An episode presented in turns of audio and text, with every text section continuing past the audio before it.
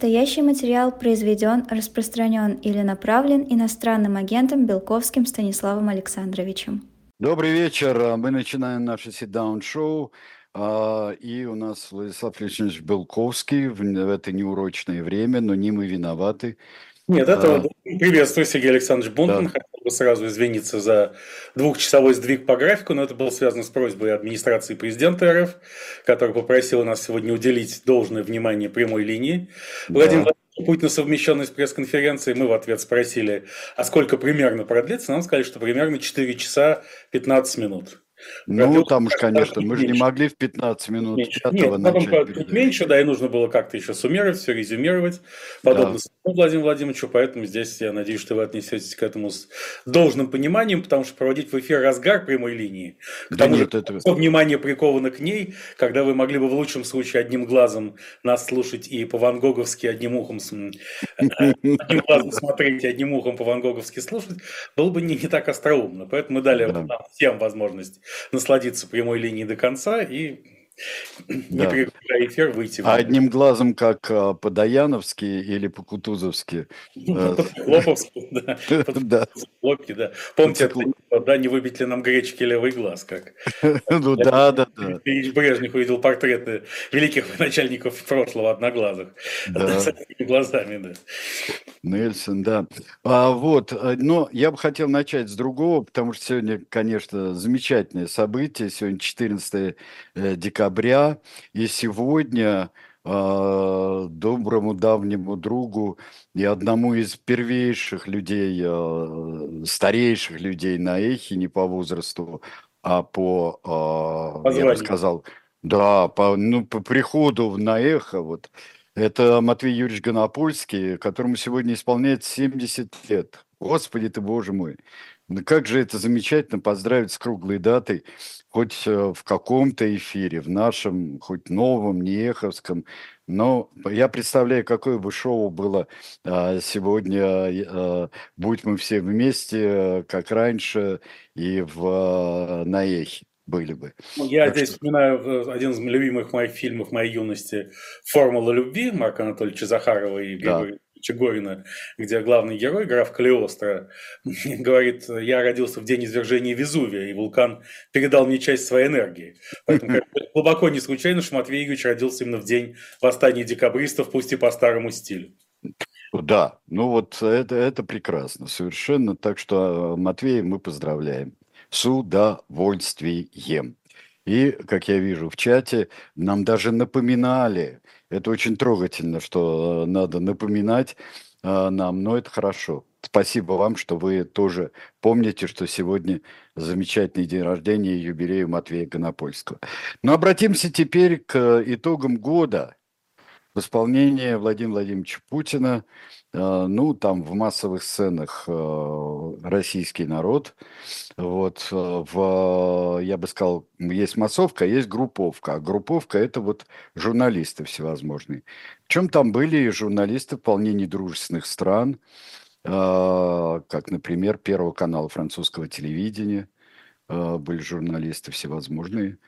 Ну вот, я бы хотел, я бы хотел сразу спросить, что-то, что было новое – а, ну вот какой-то информ... информативно важный, если серьезно просто. Вот здесь много чего было сказано-то у него. Ну, во-первых, я, конечно, испытал легкую грусть, посмотрев прямую линию, потому что вот это настоящее sit-down шоу. Тем ситдауном шоу, э, как говорится, и вот вот главный ситдаунер страны. Как бы мы с вами не старались, э, Сергей Александрович, вряд ли нам, нам достичь таких высот, но первое, что привлекло мое внимание, это, конечно, явная провокация в оформлении мероприятия. Я думаю, что уже сегодня к вечеру Служба безопасности Украины и Главное управление разведки Минобороны Украины будут традиционно сражаться за то, кто это устроил.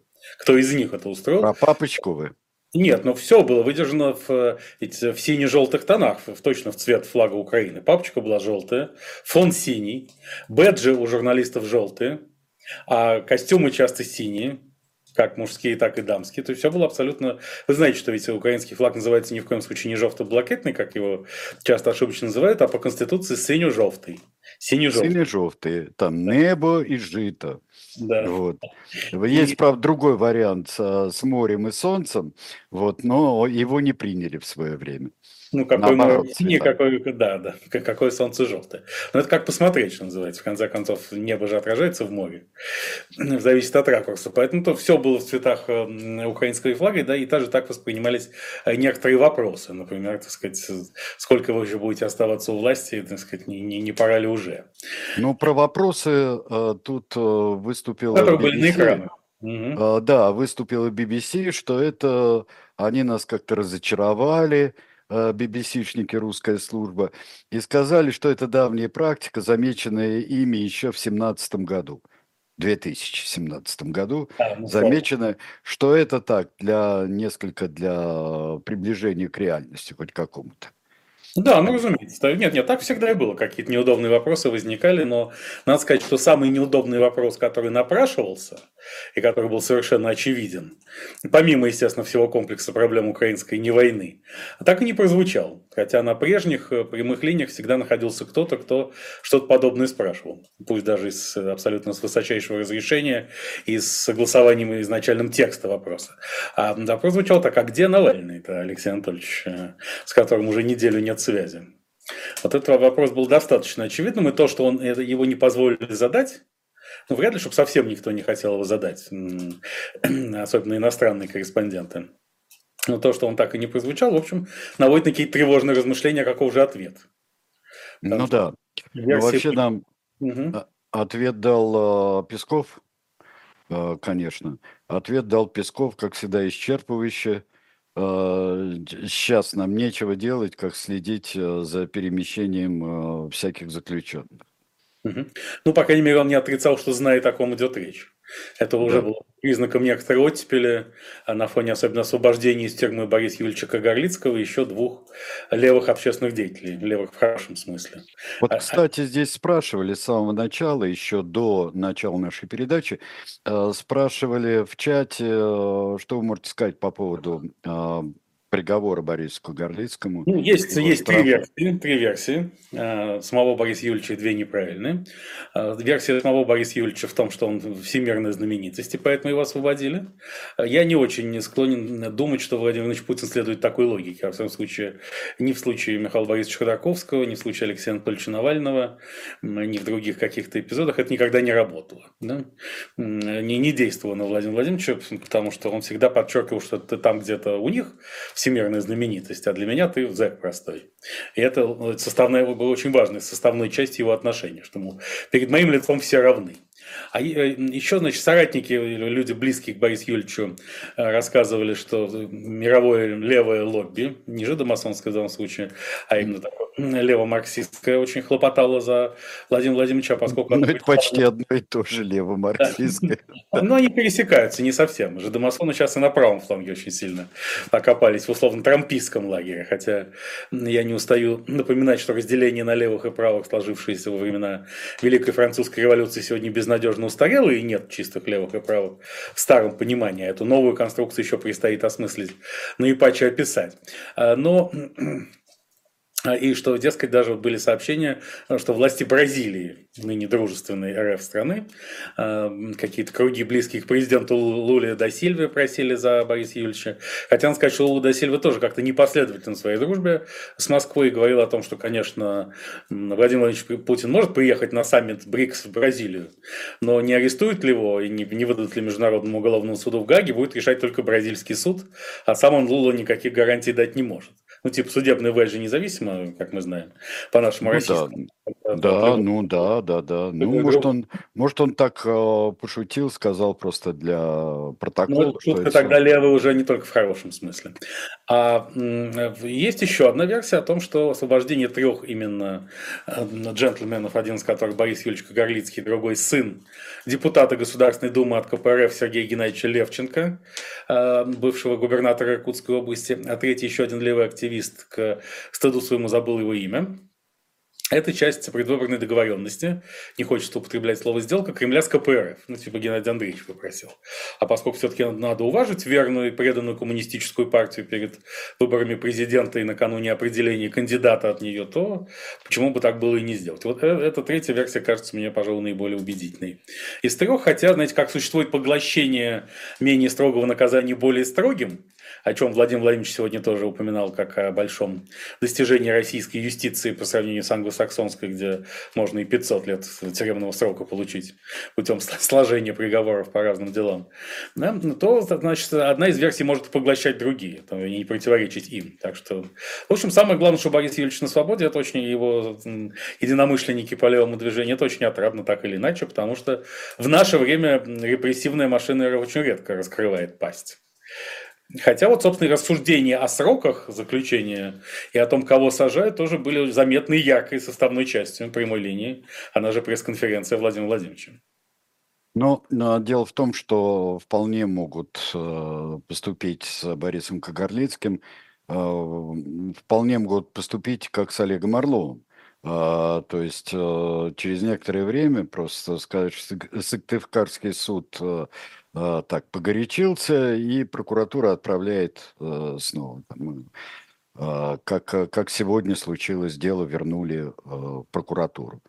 Так случилось ну, с Надеюсь, что так не случится, если две из трех, как минимум, э, упомянутых мной версий верны, то так не будет. В общем, пожелаем Борису Юльевичу и, опять же, его соратникам э, полной свободы, пребывания на свободе, пусть и всех очень непростых условиях, поскольку в любом случае Борис Кагарлицкий остается иноагентом и даже, кажется, экстремистом и внесен в списки Росфинмониторинга в качестве неблагонадежного человека, поэтому, так сказать, Кремль уже отметил его э, своими высокими наградами. Э, э, и сегодня же, говоря о журналистке Александре Боязитовой, которая получила за пять лет за, типа за шантаж в Телеграме, Владимир Владимирович сказал, что ну, какая там охота на ведьму, он отвечал. Тоже мне ведьму нашли. Может быть, она крупный оппозиционер или что-то такое. Чем дал понять, что охота в Российской Федерации, это рубрика особенности национальной охоты, работы образца 2023 года должно быть на крупные оппозиционные фигуры. Это, так сказать, переосмысление охоты, потому что действительно, так сказать, эм, может быть, а передать это в ведение охотнадзора, там каких-нибудь егерей вести специальных для работы с оппозицией. Ну, Рашкин попытался, ничего не получилось. Ну, это он не, не с той стороны зашел. Да, просто да.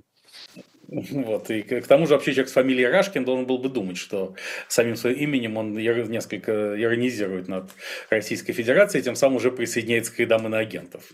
Да, как-то ну, Мог бы взять хорошо. псевдоним «Россиянин». Да, может быть, э, может быть. Хотя тоже как не очень фамилия. Нет, кстати... Был, вот... был же генерал русский. Ну, генерал русский, это здесь упоминает упоминание его двусмысленно. Мы помним, какую не совсем да, роль он сыграл в судьбе романовской монархии. И тем, тем самым Российская империя, русская государственность, чего Владимир Владимирович Путин, безусловно, повторять бы не хотел. Вот. Так что пока достаточно. Лучше россиянин. Кстати, вот э, пресс-секретаря, пресс-секретарку, э, выражаясь феминитивно, э, Сергей Кужугетовича Шойгу, министра обороны, зовут Россияна Марковская. Россияна. Да, вот я подумал о том, а в каких, в каких обстоятельствах родители могли бы дать э, дочери имя россияна. Ведь э, э, этот сам термин россиянин уже давно дискредитирован. Он очень недолго было, недолгий период времени, когда можно было гордиться тем, что ты россиянин. Это, собственно, косвенно указывает на его возраст, самое начало 90-х годов. Скорее есть, всего, да. Она, она родилась, да, да. Потому что раньше этого термина просто не было, а уже где-то со второй половины правления Бориса Николаевича Ельцина как-то да, понятие «россиянин» стали дистанцироваться. Поэтому, да, вот в таком юном возрасте мне кажется, Хорошая уже... армянская фамилия, россиян. Да, я давно говорю, что да, да, да, да, почему Рашкина взять россиян и заодно тем самым не обозначить свою позицию по отношению к определенным событиям на Южном Кавказе. Но, э, да. кроме, кроме того, Владимир Владимирович сокрушался по поводу больших сроков за экономические преступления, что важно, и даже сказал, что, вот, э, что он, он э, оторопел, когда узнал, что кому-то дают 14-15 лет. Вот вы понимаете, почему именно от 14 лет он оторопел? Где Нет. рубеж 14 лет? А потому что Михаилу Борисовичу Ходорковскому в свое время 13 дали. Ах, вот. 13 это нормально. Вот уже круто начинается с 14. 13 можно. Ну да. Пару лет не досидел, но диссидент. Помните, как была советская шутка, на, какие группы делятся диссиденты, из каких групп стоят диссиденты. Досиденты, сиденты и отсиденты. И отсиденты, да. Да, кстати говоря, мы, э, я думаю, что мы а, должны сегодня вспомнить ушедшую от нас Марию Васильевну Розану. Безусловно. Да, Марья Васильевна была ярчайший просто человек, потрясающий, совершенно невероятный. А, я не знаю, у меня такое ощущение, что таких больше не делают вообще. У меня всегда было такое э, впечатление, поскольку я очень недолгое время работал у нее секретарем. О! Помните, э, зачем вам деньги, киса, идите ко мне секретарю. Хм. Но в отличие от Ипполита Матвеевича Воробьянинова, э, я еще и получал небольшие деньги у него за эту работу. Вот, и поэтому у меня они воспоминания особо сентиментальные. Я так сказать, это было давно, в 1990 году, в далеком, когда я впервые совершил вылазку в капиталистическую страну Францию. И там да. провел продолжительное время, и э, Марья Васильевна просто-таки э, спасла меня финансово в то время, помимо огромной радости культурного, культурологического общения, которое я имел с ней тогда, и с Андреем Донатовичем, находясь в их доме по долгу службы. Вот, поэтому, конечно... Да, Фонтанеогус, да, этот самый замечательный да, да. дом. Их э, прекрасный дом, и э, очень большое мое сочувствие и э, Егору, э, сыну, и внучкам, и невестке Кате. Вот, конечно, это, конечно, она долго болела, но э, эта потеря очень большая все-таки. Да, ну вы правильно сказали, что сейчас таких не делают. Это абсолютно да, да, абсолютно. во всех смыслах. Вот, а, да. Тогда на этой, на этой немного грустной ноте я бы вспомнил и Андрея Дмитриевича Константинова, ушедшего от нас вчера, создателя издательской группы «Ажор» и издания «Фонтан.ру», а также автора книг, по которым был снят сериал «Бандитский Петербург». А, потому что Андрей Дмитриевич, э, кроме того, что он полная тезка Андрея Дмитриевича Сахарова, а, он и сформулировал ту самую этику бандитского Петербурга, описал ее, которая во многом сегодня лежит в основе российской государственности. Э, которой руководствуются правящие РФ элиты. Если задаваться вот вопрос, тут, собственно, несколько элементов, которые проявляются ярко и во внутренней, и во внешней с некоторых пор, с определенных моментов политики Кремля. Элементов, которые можно просто вспомнить, э, чтобы, потому что если кто-то запутался в объяснениях, в чем логика кремлевских действий, то достаточно это вспомнить по Константинову. Первое – это примат, как действует бандитский Петербург. Э, примат грубой физической силы, у кого грубая физическая сила, тот и прав. А, второе, полное формальное уважение к закону, тотальный формализм при полном фактическом пренебрежении законом. И третье, третье – это стирание граней между официальными правоохранительными структурами и теневыми, то есть, собственно, организованными преступными группировками. И четвертое, пожалуй, это очень четкое разделение между хозяевами жизни и лохами. Э, с которыми хозяева жизни могут делать все, что угодно, все, что им заблагорассудится, и никакие моральные и прочие нормы здесь не работают в отношении лохов. И да. законы писанные и не писанные распространяются только на хозяев жизни, э, опирающихся, в свою очередь, на ту, на ту, на ту самую силу. Вот, поэтому Здесь э, Андрей, Андрей Дмитриевич Константинов сегодня более чем уместен для объяснения того, что, что, что же происходит со страной, с Родиной и с нами. Ну, картина а, после вот этой пресс-конференции, она же прямая линия, а, сложилась просто замечательная, несмотря на а, подстановку на экране, как, когда же ваша реальность будет похожа на нашу действительность. Это, конечно, замечательный слоган, но э, все прекрасно, все замечательно, все ну, чудесно. Нет, ну, так всегда было. Но сейчас как-то еще чудеснее, чем... Еще чем... чудеснее, потому что Владимир Владимирович победитель по всем фронтам. У него все успешно складывается на украинских фронтах. Соединенные Штаты не дают денег Украине, как мы знаем. Конгресс уходит на рождественские каникулы, так и не проголосовав за помощь в объеме 60 с лишним миллиардов долларов. Украину не берут в Евросоюз. Вот сегодня как раз начинается саммит Евросоюз Западные Балканы, где станет, скорее всего, ясно, что переговоры не начинаются о вступлении Украины. Э, вероятность обратного анонимные европейские чиновники вчера в разных э, интервью оценивали в 20-30% не больше. И не только из-за позиции Венгрии и Виктора Орбана, Но из- из-за того, что вообще, скажем так, не очень ждут Украину многие в Евросоюзе. То есть в этом смысле евробюрократам и некоторым западным лидерам повезло, что публично эту миссию взял на себя Виктор Орбан. А если бы его не было, его стоило бы выдумать в этом смысле. А, потому что Роберт Фицо, ну, ну, свежий уже по третьему кругу премьер-министр Словакии, сказал, что не будет сопротивляться, просто потому что в этом нет практического смысла. Если Орбан уже есть, зачем ему еще сюда лезть да? и усложнять э, свою собственную судьбу. Австрия также выступила против, но э, по другим основаниям. Не потому, что Украина не готова к вступлению, хотя это так на самом деле, а потому что, ну хотя на это руководители Евросоюза ответили, что речь идет о вступлении завтра, речь идет о официальном начале переговоров о вступлении, что имеет скорее моральный характер, это носит, э, в общем, что сказать, надо поддержать Украину морально и риторически.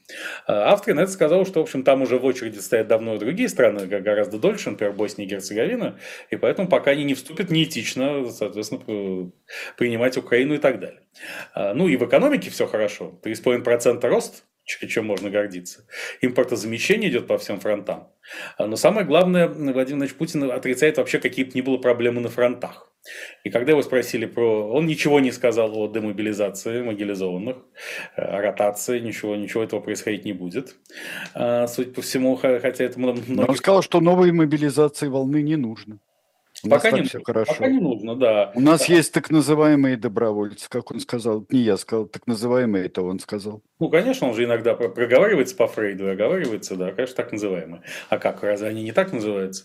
Вот. Но э, про мобилизацию говорят, что вот с иронией относились к мобилизованным, а там уже 14 героев Российской Федерации. Они воюют как звери мобилизованные, то есть, видимо, что очень хотят воевать, потому и пошли на фронта. Хотя тут м, публикуются разные данные о потерях РФ, но ясно, что есть пропагандистская версия РФ потерь, которую транслирует уважаемая украинская сторона, мы ей не очень доверяем, поэтому ее не цитируем. Но есть и более источники, скажем так, причем с, э, не только с калькулятором, но и с естественно-искусственным интеллектом в руках, которые подсчитывают более тщательно. Вот по данным американской разведки, общие потери убитыми и ранеными 350 тысяч.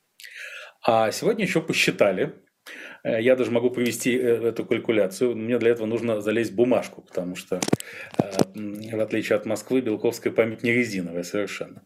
Что вот если исходить из тех цифр, которые приводил сегодня сам Владимир Владимирович, он сказал, что в зоне спецоперации находится 617 тысяч российских военных. Кстати, хотя в Украине официальная численность вооруженных сил миллион человек сейчас, э, на фронтах, как сообщает нам депутат Марьяна Безуглая, воюющая постоянно с главнокомандующим Валерием Залужным, не более 300 тысяч. Вот считаем, 617 тысяч. С начала года в армии было набрано 486 тысяч. В прошлом году мобилизовано 300. Вот исходя из этих цифр, что можно сказать о потерях? Изначально было от 150 до 200 по состоянию на 24 февраля 2022 года. Значит, если сложить вот все три цифры, э, только что упомянутые, получается более 900 тысяч. Значит, э, кроме того, еще мобилизованные в ЛНР, ДНР 50-60 тысяч, по линии Вагнера около 80 тысяч, то есть в общей сложности более миллиона человек. Итак, если всего дебет у нас миллион сто тысяч человек, а кредит, как говорит Путин, 617 тысяч, то есть наоборот, кредит 617 тысяч, дебет миллион сто, то получается, что минус 483 тысячи. Вот так могут оцениваться РФ потери убитыми и ранеными. А, Ну, я что там э, соотношение где-то 1 к 3, 1 к 4 убитых Ну, раненых. кто-то ведь возвращается, возвращается. Да, но, в общем, и- так или иначе, э, э, цифры потерь достаточно велики, и это никак не обсуждалось на прямой линии, то есть этих потерь как будто нет. Зато есть 14 героев России. Надо признать, что звезду героя Российской Федерации столько раздавали за путинские годы, что это уже не считается большой наградой. Помните, как Авдотья Андреевна Смирнова, супруга Анатолия Борисовича Чубайса, говорила в интервью Ксении Анатольевне Собчак, по-моему, да, что она бы э, дала, когда ее спросили, а справедливо, что Сергею Владимировичу Кириенко дали звезду Героя России? Она сказала, да я бы ему дала еще в 98 году, вообще всем бы дала. Абсолютно. Вот по этому принципу Владимир Владимирович и действует. То есть совершенно не обязательно отправляться на не войну и там совершать подвиги, чтобы стать героем РФ на ровном месте. Это, мне кажется, скоро уже на, на- на день рождения начнут дарить, а может быть уже и дарят. Э, Ну, собственно, вообще и в Советском Союзе была традиция каких-то замечательных людей на юбилей одарить трудой, там, э, героем социалистического труда, а то и героем Советского Союза. Не говоря уже о Леониде Ильиче. Но это все-таки был круг достаточно узкий таких героев. А в РФ это уже десятки тысяч человек. Поэтому тут матери и жены могилизованных ничего оптимистичного вот Владимир Владимирович не услышали. Кое, может быть, того, что его это вообще не сильно беспокоит. А что касается, что не будет э, новой волны могилизации, ну так э, это, во-первых, зависит от признания потерь, во-вторых, от того, сколько продолжится спецоперация Z. По, по статистике, по всем вопросам, это был самый популярный вопрос. Когда же закончится не война перед прямой линией? И ответа на него не прозвучало. На него ответил только вчера Рамзан Ахматович Кадыров, что к весной и летом, э, скорее всего, все закончится. Но Рамзан Ахматович, он э, художник, который любит работать широким мазком, поэтому неизвестно, какое отношение это имеет к реальности. А кроме того, Владимир Владимирович косвенно проговорился еще вот о чем, что тарифы на ЖКХ, ЖКХ будут повышать раньше июня 2024 года. Причем здесь мобилизация, спросите, спросите вы. А вот причем, что это значит, что все непопулярные меры будут приниматься вскоре после новой инаугурации президента 7 мая. Да, в общем-то, это как-то чувствуется, а он еще и проговорился. Да, а да, он да. еще как-то нам рассказал, какие обещания предвыборные он будет исполнять, судя по всему. Да, так что после 7 мая можно в этом смысле ожидать всего. Но у него непосредственно лично все хорошо абсолютно. Это видно по, по нему, и он должен был успокоить народ, как подлинный психотерапевт. Я, кстати, вот понял за последние дни, именно к стыду своему только в последние дни, почему на самом деле развернулись такие гонения на так называемых, используя путинскую терминологию, инфо-цыган. Угу. Начиная с легендарной Елены Олеговны Блиновской. А потому что в этой роли хотят выступать сами вожди Российской Федерации. Вот в чем дело. Вот накануне э, Михаил Владимирович Мишустин, премьер-министр, э, устроил мероприятие под названием «Елка желаний». Согласитесь, это очень перекликается с марафоном желаний Блиновской елка желаний. Да. Он, он снимал там какие-то, значит, вынимал записочки из елки и немедленно удовлетворял желание тех, кто эти записочки написал. Типа, кто-то хотел съездить на шоколадную фабрику, нет вопросов, говорил Михаил Владимирович. И, а сегодня еще Владимир Мишустина «Шоколадная фабрика», замечательное кино. Нет, вообще нужно... И роман. Нужно, поэтому вот где инфо, настоящее инфо-цыганство. Вообще Михаил Владимирович Мишустин в роли психолога, он еще выглядит так добротно, я бы сказал. Он внушает доверие, безусловно. Он носитель э, так, такого архетипа и гештальта отца. И вот этот отец вполне мог бы успокаивать почище любой Блиновской вместе с ее многочисленными коллегами. Э, так что тренинги от Мишустина и так далее. А, а тут еще все это еще можно переложить на язык комиксов. Я хотел вот о чем э, посоветоваться с вами, Сергей Александрович, поскольку вы да. с Алексеевичем Венедиктовым классики современного комикса. Тут Владимир Владимирович еще сказал, что он, когда его спросили, что вы сейчас читаете, он сказал, сейчас буду читать Уголовный кодекс, потому что нужно посмотреть там статьи по срокам разных. Не сделать ли нам э, вот комиксы на тему Уголовного кодекса, Э, чего-нибудь еще такого. Потому что прям напрашиваются там, э, кроме действующих персонажей, еще э, сказочные. Например, Мишустик. Мишустик, да. Да, но это такое, должна быть то, что действительно называется комик-стрип, который должна в каком-нибудь периодическом издании, вот внизу страницы, должно выходить вот каждый день какая-нибудь серия. А, ну, как по а статье, но по статьям Уголовного кодекса, помните? Ну да, по статье. Я была ну... песня, читаю кодекс уголовный наш, что вот это, э, вот нашел, нашел наконец свою статью. Это, ну... В нашей народной культуре неискоренимо и так, поэтому перевод Лука на язык UK, можно сказать, на язык комикса уже давно назрел, а тут же, тут же и подкузмили Владимир Владимировича, вот это оф-топ, что называется, не, не по теме прямой линии, но подкузмили какие-то ветераны органов госбезопасности, которые издали календарь с Владимиром Владимировичем Путиным и другими ключевыми фигурами современной истории на 2024 год абсолютно в стилистике легендарного художника Тома Финланд. Не знаете такого художника? Ну, Том Финн. Да, он да. из Финляндии. Да. Это, собственно, классика, Том Финланд – это середина 20 века, он, по-моему, родился в начале века и умер в 91-м. А, так вот, Том, Том Финланд – это абсолютная классика э, гей-эротики гомосексуальной. И вот точно такой сделан календарь с Владимиром Владимировичем тоже еще одна, вот, кто возьмет на себя ответственность, СБУ или, или, или военная разведка Украины за, за это, за все. Но у нас, ну, конечно, да. будут все, все скрипоносные, но у нас будут хорошие. И Мишустик у нас будет правильный такой. Нет, нет, нет, все будет скрипоносно, скрепообразно и, и соответствующе всем скрепам. Тут, э, детка, за, помните, детка за скрепку. Вот, кстати, детка, детка за скрепку. За скрепку, да, да. Это прекрасная метафора бюрократии вообще. Как политического руководителя держать за бюрократию. Да, это очень хорошо. Мы сейчас прервемся, друзья, потому что я хотел бы вам а, порекомендовать а, книжку. Прежде всего, замечательная книжка, которая называется «Гитлерленд». Это Эндрю Нагорский, он очень так прошелся, я бы сказал, мелкой сетью и выловил, в общем-то, все, что только можно про впечатление э, обычных туристов, те, кто ездил э, в Германию нацистскую, ездил вот просто посмотреть. Чем обычных туристов, э, я не думаю, э, э, кстати, почему бы и нет, э, что э, герцог Винзорский э, ездил ездил туда и смотрел вообще, как Роберт Лейгар готовит народный автомобиль. А, и много кто, кто туда ездил вообще-то. Э, и э, вообще интересно посмотреть, как это вы, как выглядела витрина Рейха. А, и э, вот мы об этом можем почитать шоп «Дилетант Медиа». Пожалуйста, посмотрите эту книгу «Гитлерленд». Э, я думаю, что это будет очень поучительно для нас, чрезвычайно интересно. Пожалуйста. Ну и не забудьте, что у нас э, миллион всяких книжек, э, которые у нас есть памятники и литературы, и памятники исторической мысли. Великолепно и шикарно, иногда даже сверх шикарно э, изданные классики русской и не, то, не только русской литературы. Э, пожалуйста, если вам нужен хороший подарок, э, вы хотите сделать хороший подарок на Новый год, все это можно через шоп «Дилетант Медиа». Я вам очень э, рекомендую. Станислав Александрович. А вот можно я пользуюсь случаем тоже? Да-да-да. Что-нибудь? Да. А, причем в привязке не просто так, а в привязке обязательно к прямой линии Владимира Владимировича нынешней, потому что он блестяще закончил, завершил прямую линию отвечая на вопрос, э, на финальный вопрос своего любимого журналиста Андрея Ивановича Колесникова из «Коммерсанта», который спросил, а что бы вы посоветовали тому Владимиру Путину с 2000 года?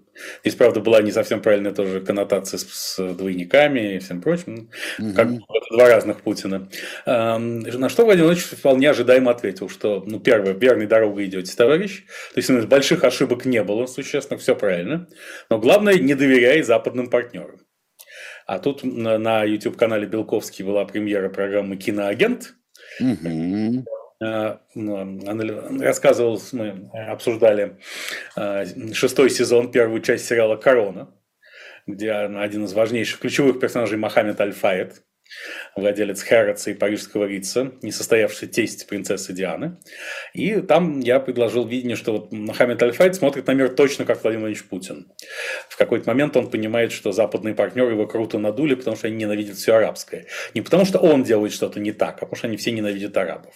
Вот так и Владимир Владимирович. А вот, поэтому я был рад слышать подтверждение своему пониманию, скажем так, взглядов, миропонимания, миросозерцания а, Владимира Владимировича Путина. Поэтому, пожалуйста, подписывайтесь на YouTube-канал Белковский уже состоявшейся премьерой киноагента, ежебудними выпусками «Доброй ночи, малыши» и грядущим перед Новым годом очередным спецвыпуском проекта «Время Белковского». Хорошо, анонсы сделаны, правда, не все. Я в конце сделаю еще один анонс. А, начну с плохого анонса а хорошим завершу. Но это будет в конце, в самом конце передачи. Помните, был анекдот времен Евгения Максимовича Примакова, премьерства недолгого, как заходит Примаков к Ельцину э, и говорит, Борис Николаевич, у меня для вас две новости. Начинай с хорошей, говорит Ельцин, а хороших нет.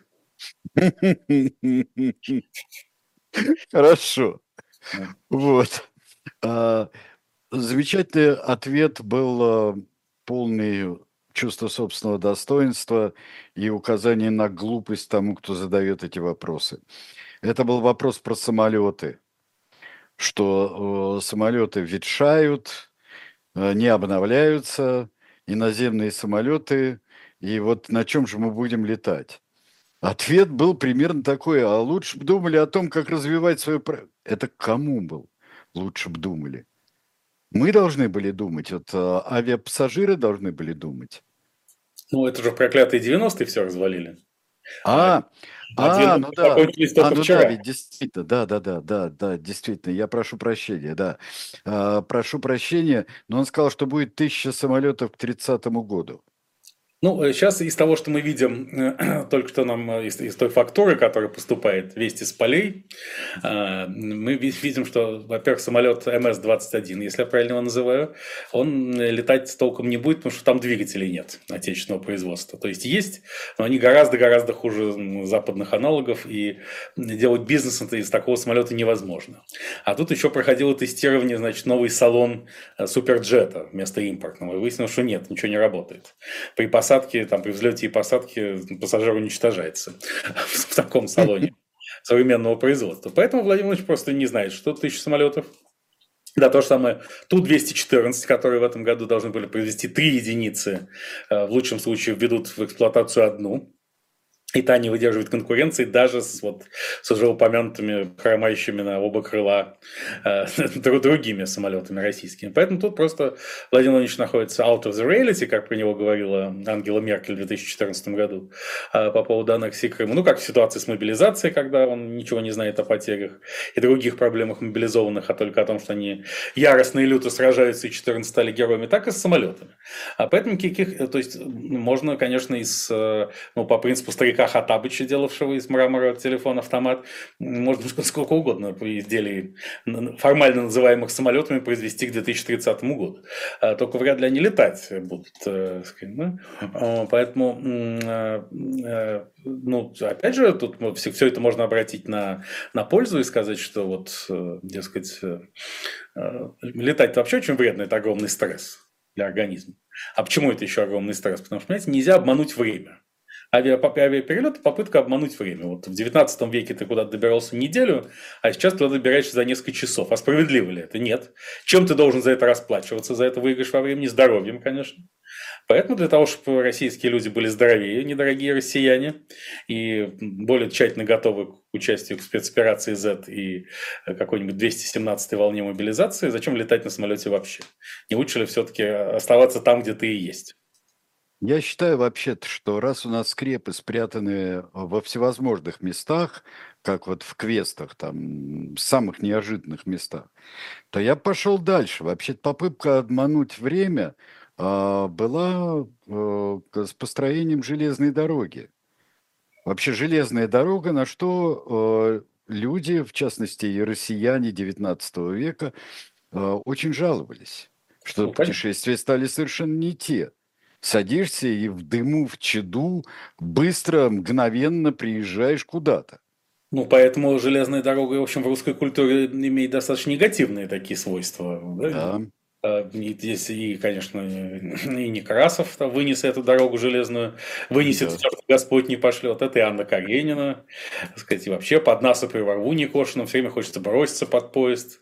Да, а вообще-то есть... я считал, что вынесет эту, вынесет э, все, что нам Бог не пошлет. Мне, мне казалось, что это про воровство на производстве, нет? Ну, это уже в следующем, в ремейке этого дела, конечно. А, ремейк, да. А, ну, понятно, хорошо. Значит, я каждый гость, и здесь хозяин, а не гость. Ну, да, да. Да, и, в общем, уже у Достоевского в «Бесах» проходит, так сказать, одним из второстепенных, вторичных сюжетов, что э, вот э, звезда Полынь – это сеть железных дорог, окутавшая Россию и Европу. Да, поэтому здесь э, сказать, то, что русский человек должен все время куда-то его принуждают бежать, лететь, гнаться за чем-то, это совершенно противоречит основам основ национального самосознания. Это, ну, нужно окапываться в той точке, где ты находишься. Зачем, зачем куда-то? Вот зачем тебе Владивосток? Владивосток, например. Что ты там забыл, в конце концов. Это, опять ну, же, грехи коммунистической власти, создавшей Украину.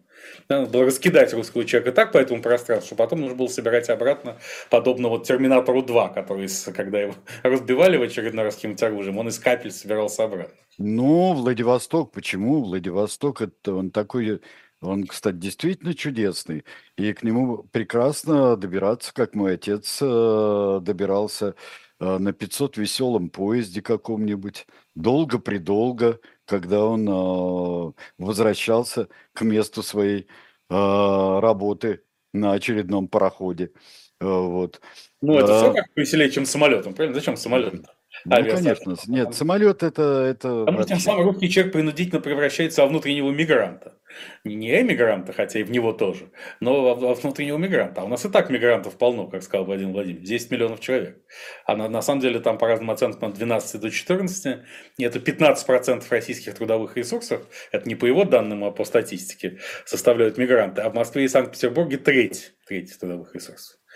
Поэтому от мигрантов не денешься никуда, поэтому превращать еще дополнительно русского человека в мигранта на собственной земле, в скитальца, в вечного, не побоюсь этого слова, жида, нет, это абсолютно противоречит, поэтому просто ни самолеты, ни поезда, в общем, в РФ в обозримой перспективе не нужны. Теперь автомобили. Владимир Владимирович сегодня объяснил нам, от чего э, дорожают российские автомобили. От того, что они китайские. Нет, нет, он объяснил гораздо более толково. Вот не надо, вот не надо упрощать. А, что российские автомобили получают теперь а, иностранные комплектующие, которые остаются, а получают их другим путем и за совершенно другие деньги. Вот как интересно. Ну, от иностранных комплектующих вообще надо уйти, если уж собирать китайские. Нет, а вот, вот он как-то объяснил э, реалистично, не стал от нас ничего скрывать. И надежда у нас э, на полностью отечественный автомобиль, что невозможно ни в одной стране вообще на свете. Вот он э, не стал сеять. Ну, уж тем более в Российской Федерации, где никаких отечественных автомобилей лет 20 как нет. А, да, вот, хотя есть страны, где они есть. Вы знаете, вот я не дали, как в прошлом году, в начале прошлого года, посещал с паломническим визитом Александрию Египетскую. О, да, и в Александрии Египетской, это был до начала войны, в январе 2022 года, я успел. А, значит, еще прямой рейс Аэрофлота был непосредственно в Каир. Вот. А он, впрочем, может и есть сейчас, потому что Каир же дружественная, Египет дружественная страна. А, там, кстати, только что на третий срок переизбрался президент фельдмаршал Ас-Сиси. А, правда, об этом еще не ну, объявили. Ну, Ясно, да. А то мы так переживали, безусловно. Так вот, там городское такси в Александрии Египетской, это э, наш советский автомобиль ВАЗ-2107. Самый, что есть настоящий. Поэтому, в принципе, подобно тому, как оружие отзывают с разных фронтов в РФ сейчас, да, потому что не хватает ну, типа, должны были в Армению и Индии что-то поставить, а вместо Армении и Индии перенаправили на украинские фронта с словами «потом разберемся». Или выкупают у того же Египта вертолетные двигатели, ранее предложенные. Ну, самим мало, потому что вот так, может быть, и начать э, реимпорт, э, не реимпорт, да-да-да, сказать, как реэкспорт называется, реимпорт, как правильно, реэкспорт э, советских автомобилей, разбросанных много где по странам так называемого глобального юга. А кто мне ответит, сколько было в 2107 было все-таки, э, ну, не совсем отечественных. Э, Это сложно сказать. Но они уже за, за, за долгие годы пообтесались и стали нашими русскими. Ну да, нашими русскими. А до, а до этого, со времен заимствованного Фиата 124, угу. э, уже перестали быть итальянскими. Да, конечно. Ну, ведь, собственно, и все, все наши представительские автомобили все были точными копиями Кадиллаков там и, и, и Линкольнов. Ну да. Да, поэтому... Один, один мальчик-репатриант, э, один мальчик-репатриант из просвещенных после войны во Второй мировой, увидев в гараже у Горького э, подаренный э, ЗИС 101, а, тогда. А, сказал, довоенный Паккард сказал и ушел. Да, просто. Так что тут напрашивается ударим автопробегом по бездорожью и разгильдяйству, но так уж получилось, что никогда такого а, а, полностью локального автопрома у нас не было, даже, даже в процветающие советские годы. Поэтому, не, так сказать, опять же, ну а зачем человеку автомобиль вообще? Если ты живешь и работаешь примерно в одном месте и ходишь пешком, тем самым явно укрепляя собственное здоровье, зачем тебе еще автомобиль? Кстати, продажи китайских автомобилей по статистике сократились в этом вот последние месяцы на 60% из-за того, что перестали брать потребительские кредиты на них. Да, в чем обвиняют, конечно, Центробанк с его ростом ключевой ставки, но, возможно, проблемы в другом. А, в том, что китайский автомобиль никак не русифицируется. С этим есть сложности, и многие модели отзывают. А на ВАЗе, значит, подорожал, как сам признал Владимир Путин, продукция на 40%. Она и так не российская, но еще и на 40% подорожала. Ну, понятно, да. А, ну, вот если возвратиться, э, если вернуться к э, общему ощущению – то Путин сегодня выступил как триумфатор. Он, он необычайно, необычайно, но он всегда а, такой а, уверенный, источает бодрость, когда не ругается, источает бодрость. А сейчас он на самом деле действительно ближе к своему победе, триумфу. Вон Запад сомневается, Украину скоро бросят, как ему кажется. А, медленно, но верно продвигаются в Авдеевке э, или где-нибудь еще там. Все отлично, все хорошо. Ну, это ладно, даже Одесса же русский город, и обязательно эта тема будет доведена до конца, как обещал нам э, Владимир Владимирович. Да, он абсолютно спокоен, у него все хорошо. Он еще раз убедился в том, что он всех, безусловно, дожмет, пережмет и переживет. Все умрут, а он останется, и у него огромный запас прочности. И поэтому те, кто думал год назад, что не все благополучно на украинских фронтах, включая него самого, именно поэтому в прошлом году не проводилась прямая линия вовсе. Ну да. Заблуждались. А, в общем, он, так сказать... И в конце, вот опять же, отвечая на вопрос Андрея Ивановича Колесникова, он сказал, что главное это верить в русский народ. Это, безусловно, прямой антиклерикальный выпад, поскольку как, э, собственно, 10 заповедей Деколог, так и многие другие э, элементы священных текстов учат нас верить в Бога, а не в какой бы ни был народ. А почему это, это антихристианский выпад? Но почему он антиклерикальный, особенно в, обста- в обстановке э, в российской действительности, я не понимаю. Да, он Это, антихристианский как минимум, да, потому что Владимир не призвал верить в Бога. Ну, впрочем, мы знаем, что он и сам в значительной степени играет эту роль для традиционных конфессий в Российской Федерации, поэтому они вряд ли, их вряд ли покоробило сегодня то, что они услышали. Нет, нет, это, это действительно, это ничего, там все в порядке. Там все в порядке, с ним а, согласны представители основных религий и конфессий а, российского разлива. Да, да. Абсолютно согласны. Да, поскольку он э, как абсолютный монарх является и духовным лидером нации, то это он решает, во что верить, а во что нет. Да, Потом ну... Синской Мадонне, которая, по словам Михаила Аркадьевича Светлова, за века сама заслужила право выбирать, кому нравится, а кому нет. Вот так и Владимир Владимирович. Это уже его прерогатива. А, да, а, а как а, у нас можно посмотреть, вот если вот журналисты, зал, который отвечает, вот это хорошая такая раскованная, как сказал Путин, демократичная обстановка. Вот эти журналисты в ярком, привлекающие внимание, э, даже Аленушка у нас там была, да, у нас э, была. У рыжей девочки были, была там э, Воснецовская Аленушка была у нас над прудом склонившись. Отвлекся. О, да, это нет, это, это стоило того. А, вот это все э, достаточно дорогостоящее шоу. Это производит впечатление на кого-нибудь? Я, я не знаю. Я хочу себе представить человека, на которого это производит впечатление все. Ну, на что любой критик наш политик сказал, бы, а что же вы так долго это обсуждаете, если это не производит впечатление? Конечно, производит, я... просто на каждого свое. Но в первую очередь это формат диалога Владимира Владимировича Путина с самим собой. С кем протекли его борения, как сказал поэт? Самим собой, самим собой. Вот он и объясняет себе, как оно вся, вся жизнь устроена. Он сам себе об этом рассказывает. Но единственный раз, когда даже не спасли его последствия косметологических процедур, он не удержал лица, это был вопрос э, нейросети, его двойника. Mm. Да, когда из, двойник из Санкт-Петербурга, электронный дипфейк Владимир Владимирович Путин задал ему вопрос, есть ли у него двойники и что он думает про развитие нейросетей.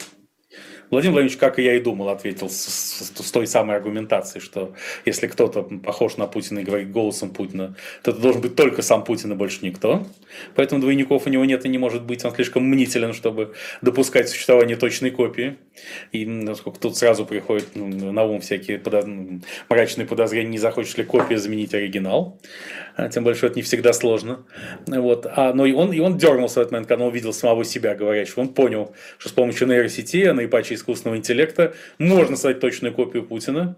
И, и даже, так сказать, дальше уже, уже непонятно, что будет. Поэтому что-то, ничего нехорошего не предвещает сегодняшнее мероприятие для развития искусственного интеллекта в РФ. Боюсь, что будут сильно закручены гайки.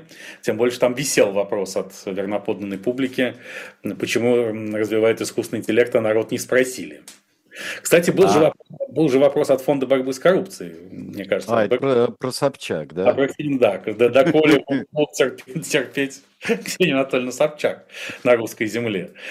Вот так, что должно было э, развеять подозрение в том, что есть какая-то цензура на вопросы. Но что никто, ни один даже самый независимый журналист на этом мероприятии, так и не спросил, где Навальный. А это, мне кажется, стоило бы сделать чтобы развеять, по крайней мере, мрачные слои, или, по крайней мере, для очистки совести. Понятно, что Путин ничего бы не сказал, а сказал бы только то, что за простыми заключенными не следит. Он, правда, следил за судьбой Михаила Абызова, бывшего министра по делам открытого правительства Медведевского кабинета, сказав, что 19,5 лет, которые для него запросила прокуратура, это очень много.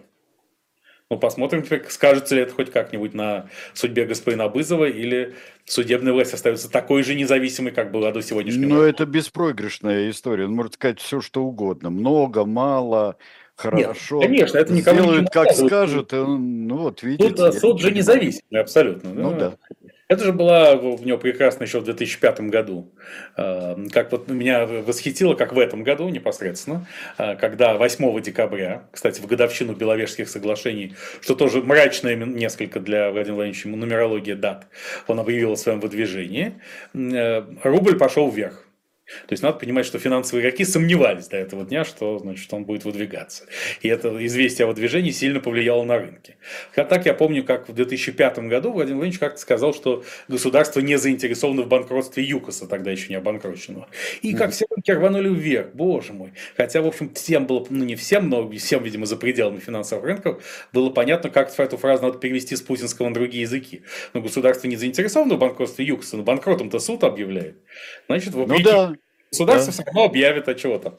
Так и с Абызовым может ничего не случиться. А если случится, представляете, какой будет оттепельный сигнал во, во след освобождению трех левых общественных деятелей во главе с Борисом Юрьевичем Кагарлицким. Сколько мы услышим всего о том, что путинский режим вовсе не замерз, что он, не, оказывается, не идет, не, не идет путем последовательной реакции и репрессий, что, оказывается, слышны голоса разума внутри этого режима. И, безусловно, нужно сотрудничать с Кремлем и постоянно с ним взаимодействовать для того, чтобы гуманизировать Кремль изнутри и добиваться таких выдающихся результатов, как выпускание Бориса Юрьевича Кагарлицкого и смягчение приговора для Михаила Абызова. Которого да. всего, всего наилучшего, естественно, чтобы его тоже, как Кагарлицкого, отпустили в зале суда, независимо от того, какими соображениями это решение будет определяться. Все-таки а, какие, есть ли какие-нибудь соображения, хоть какие-то предположения о том, а, что сейчас происходит с Алексеем Навальным? Нет, никаких. Есть разные, разного рода фантастические гипотезы, в том числе гипотеза о том, что его готовят к обмену. Но это, эта тема обсуждается уже около года, и, на мой взгляд, у нее есть реальные основания. Она не, это не, не полный фейк. Что Навального могут обменять, если Соединенные Штаты скажем, включат его на обмен со своей стороны. Ну, для Владимира Владимировича все равно это выгодно, скажем, вот видите, если США вызвали Навального, значит, он, безусловно, американский шпион. Э, но, но на самом деле никакой информа- достоверной информации нет. И это, безусловно, вызывает обеспокоенность, как сказал бы Владимир Владимирович. Озабоченность его любимое слово. Еще более любимое, чем субстантивный. Субстантивную озабоченность это вызывает. Хорошее слово. Но очень все это тревожно вообще-то. Да, тревожно. Когда все э, в наше время, когда все как-то э, становится глухо и непонятно, и никаких нет вообще сведений, где человек, а, это еще более страшно, чем в любом 30 каком-то или 40 каком-то году, когда это все было просто. Да и то просачивалось. Именно по этой причине я в свое время, я дважды был в Южной Корее, а в Северную Корею так и не поехал, потому что банально испугался. Потому что мне объяснили, что нужно сдать мобильный телефон на границе, и получаешь ты его только обратно при выезде. И что там с тобой происходит, неизвестно. Ну, то есть никакой коммуникации с внешним миром у тебя нет. Вот э, поскольку, видимо, Российская Федерация движется в этом направлении, то на примере Алексея Анатольевича что-то подобное отрабатывается. Но это, мягко говоря, странно даже по еще недавним меркам современной РФ. Да, да. Э, так что все это очень и очень тревожно. А, ну, а, я думаю, мы сегодня а, завершим потихоньку, потому что надо сделать еще несколько, несколько объявлений нужно. Я обещал с плохого анонса. Алексей Кузнецов заболел и охрип. Так что сегодня Он не охрип, будет. Охрип, осип, помните? Да, да, да, да. это было, но вот мне от этого не весело. И то, что у нас не будет передачи сейчас а, с Алексеем Кузнецовым, мы не будем разбирать очередное умопомрачительное дело в программе «Не так». Но а, на завтра у меня к вам два анонса, потому что в 16 часов будет третья передача из замечательного цикла Александра Минкина, настоящий полковник. Его я очень люблю эту передачу, так же, как я люблю минские книжки а, про Онегина и про Чайку. Вот, что это, это вольный и определенный полет, который есть у Александра Минкина. И мы заговорили про Одессу. У нас есть недо, недоделанная тема. И завтра в программе «Дилетанты» у нас будет Одесса во время оккупации – и Одесса как очень серьезный а, центр румынских фантазий по поводу этих, этих мест во время Второй мировой войны. И а, автор и книги об Одессе этих времен Олег Будницкий будет у нас у нас. Здесь во время оккупации это звучит по нынешнему очень зловеще, особенно с учетом сегодняшней риторики Владимира Владимировича. С сегодняшней риторики тогда давайте, давайте разберем а, еще, что такое Одесса и а, что она а, при, я бы сказал, наведенном румынами лоске, которым а, в Одессе в 40-х годах, что это представляло собой на самом деле. Все, Станислав Александрович, большое спасибо. Игорь Александрович Бунтман. Большое спасибо. в нашем эфире. Ура. Новые э, прямой линии, она же э, пресс-конференция, в следующий четверг, по-моему, не будет. Да, поэтому надеемся, что мы выйдем в эфир строго. Мы выйдем в эфир в нормальное Три часа время. по Москве. Ура. Да, в три часа по Москве. Всего доброго.